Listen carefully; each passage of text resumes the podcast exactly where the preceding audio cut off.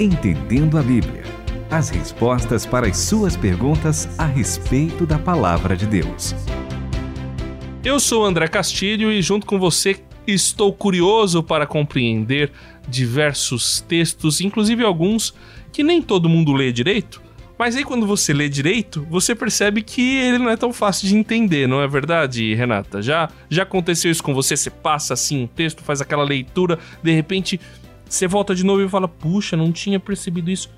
Não entendi. Sim. Não, a Bíblia é muito rica, né? Parece que cada vez que a gente lê, a gente extrai uma pérola nova do mesmo texto. E é muito bom a gente ler e ter o Itamir para também relacionar alguns textos com outros e que nos dão uma compreensão ainda melhor, né, Itamir? É verdade, Renata, André, um abraço para vocês dois, um abraço para cada um dos ouvintes. E eu queria começar a falar sobre uma maneira pela qual nós devemos começar a estudar a Bíblia, André. Sim. É uma coisa muito legal. Essa dica porque... é importante. É, então, essa é uma dica que eu acho que pode ajudar muitos nossos ouvintes. Temos quatro abordagens que a gente faz para qualquer texto bíblico que a gente quer estudar. E a Renata, sem querer, ela mencionou uma palavra que me fez lembrar exatamente isso. E eu queria então mostrar para vocês o seguinte: a primeira coisa que você faz quando você está estudando a Bíblia, estudando, não é só lendo, estudando, você tem que observar. Observação é importante para você saber o que, que o texto está dizendo, o que, que o texto está mostrando. Então a primeira pergunta é: o que é que o texto diz? Então você vê, e aí, por exemplo, está escrito lá: O Senhor é meu pastor, nada me faltará. Então o texto está dizendo que o Senhor é o pastor, então você tem que anotar essas palavras principais. A segunda pergunta e a segunda maneira de encarar qualquer texto bíblico é através do da interpretação. Então, a pergunta é: o que é que esse texto significa? Então, eu estou agora uh, interpretando, explicando, entendendo cada uma dessas palavras importantes que o texto está dizendo. Por exemplo, Senhor, pastor, faltará. Então, palavras e verbos devem ser interpretados. Depois, aí a Renata falou aqui de relação, então a correlação. Qual é um texto bíblico que pode me ajudar a entender o texto que eu estou estudando? E a Bíblia é muito rica, como a Renata falou, exatamente nisso. Ela proporciona para nós uma segurança de interpretação, por quê? Porque tem outros textos bíblicos que nos ajudam a entender aquele que está um pouquinho mais difícil de ser entendido. E aí depois, a quarta maneira da gente poder abordar um texto bíblico é através da aplicação. Por quê? Porque senão a gente só fica com informação. Mas nós queremos que a Bíblia nos transforme. Então, informação é uma coisa, transformação é quando eu faço a pergunta: o que é que isso tem a ver com a minha vida? O que é que esse texto tem a ver com a minha vida? A partir daí, então, quando eu coloco em prática, eu vou sair muito bem daquele texto lá de Tiago, capítulo 1, versículo 22. Não sejam enganados, né? Sejam praticantes da palavra de Deus. Então, essa palavrinha que eu tenho chamado de oica, oica, O-I-C-A, observação, interpretação, correlação e aplicação. São maneiras de você poder estudar a Bíblia e nós estamos fazendo exatamente isso aqui para ajudar você a entender a Bíblia. E depois dessa introdução que foi uma aula, que a gente acho que nem precisa. Na verdade. Vamos a próxima pergunta agora? Exatamente. Não, a pergunta que o Gildas vai fazer aqui é, talvez poderia ser entendida dessa, só aplicando isso aqui, mas na verdade eu acho que ela é, ela é mais difícil porque ela traz alguns desafios aqui pra gente. Então, o Gildásio diz o seguinte: gostaria, ele é lá dos Estados Unidos, e ele gostaria de saber sobre os que ressuscitarão, não os que ressuscitarão, Terão. mas os que ressuscitarão. E... M no final. M no final. Conforme Mateus 27. Ele coloca 27 28, mas o texto é 27. Para a gente entender o contexto, dos versículos 50 a 54. Renata, pode Legal. ler, por favor? Vamos lá. Na Bíblia, a mensagem, hein? Tem aquela Bíblia mais. Tchan e tal. Parafraseada, né? Romantizada. E depois de outro grito de dor, Jesus deu seu último suspiro.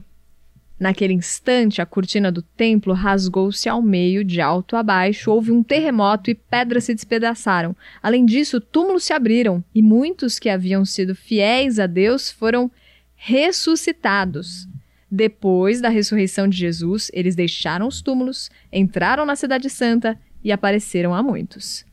Pois é, professor Itamir. Qual que é a questão aqui? A gente sabe que ele está falando da ressurreição, sobre esses que ressuscitaram, mas a grande pergunta que, que se faz normalmente, ou pelo menos que eu fiz, porque eu fiz um trabalho sobre esse texto aqui, é: essa ressurreição é uma ressurreição, ou foi uma ressurreição, como a ressurreição de Lázaro, de uma de alguém que ressuscitou para um corpo mortal e depois morreu novamente, ou é uma ressurreição glorificada, para a glorificação. Ah, alguém poderia falar, puxa, tá falando dos santos, então talvez de repente eram os, os do Antigo Testamento, né? É, eram a, aqueles heróis da fé, e aí esses ressuscitaram já glorificados e de repente até subiram com Cristo. Será que foi isso? Essa poderia ser uma leitura natural. Mas qual o problema que a gente encontra na Bíblia em entender dessa forma? Bom, realmente esse, esse assunto, esse tema, ressurreição, é tremendamente delicado para todos nós e muito importante, porque o fato é que um dia todos nós vamos passar pela morte física. E uma vez morrendo fisicamente, a pergunta é o que vai acontecer logo depois. A Bíblia diz lá em Hebreus 9, 27 que depois da morte vem o juízo. E a pergunta é: bom, vai ter o juízo, isso é, nós já vamos ficar separados. Aqueles que creem no Senhor Jesus Cristo vão ficar no paraíso na presença do Senhor Jesus mesmo, como disse Paulo lá em Filipenses capítulo 1, e infelizmente aqueles que não receberam o Senhor Jesus Cristo vão ficar separados, já vão ficar no tormento. Mas o fato é que o texto que o Gildásio está mostrando para nós é que aconteceu uma situação muito especial, muito delicada, que nós precisamos responder então, precisamos entender isso aqui. É Mateus 27, que versículos que são? É, os André? versículos que citam essa questão são os 52 e os 53. Os sepulcros se abriram e muitos corpos de santos que haviam morrido foram ressuscitados. Isso depois que Jesus morreu, aconteceu o tremor de terra, tal. Aí no 53, e saindo dos sepulcros, depois da ressurreição de Jesus, entraram na cidade santa e apareceram a muitos. Quem ressuscitou e que tipo de ressurreição? Muito bem. Quem ressuscitou? Está escrito aí no texto os santos do Antigo Testamento. Isso é, aqueles heróis da fé que nós olhamos, por exemplo, lá em Hebreus capítulo 11. Deve ter sido ressuscitado Abel, Noé, uh, Abraão, Sara, Moisés, todo esse pessoal. E na verdade, quando a gente olha para Hebreus capítulo 11 lá no finalzinho, diz que eles estavam esperando, estão esperando ainda. E aqui é que é uma coisa mais legal ainda. Um dia todos nós salvos pela justificação, pela fé em Jesus Cristo, nós estaremos na presença de Deus. Então tem uma turma esperando a gente ainda.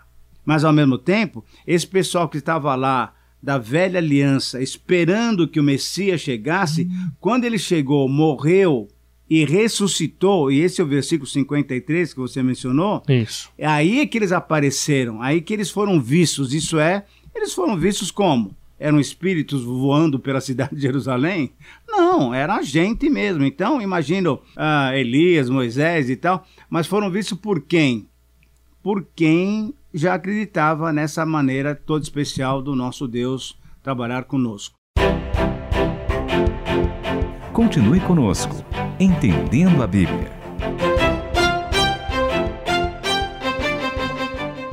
Só para responder a, a dúvida que normalmente se coloca por quem acha que foi uma ressurreição como a de Lázaro, que o pessoal cita primeiro aos Coríntios 15, os versículos 20 e 23. Então vou pedir para Renata ler na Almeida século 21, primeiro aos Coríntios 15, versículos 20 e 23. Mas, na verdade, Cristo ressuscitou dentre os mortos, sendo ele o primeiro entre os que faleceram.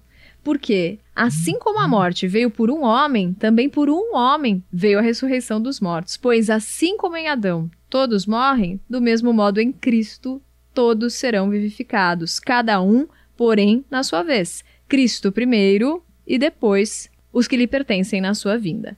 E é muito interessante a gente perceber esse texto, porque nós podemos entender claramente o seguinte: quando Jesus ressuscitou, o texto está falando então, voltando lá para Mateus, que os mortos foram vistos, né?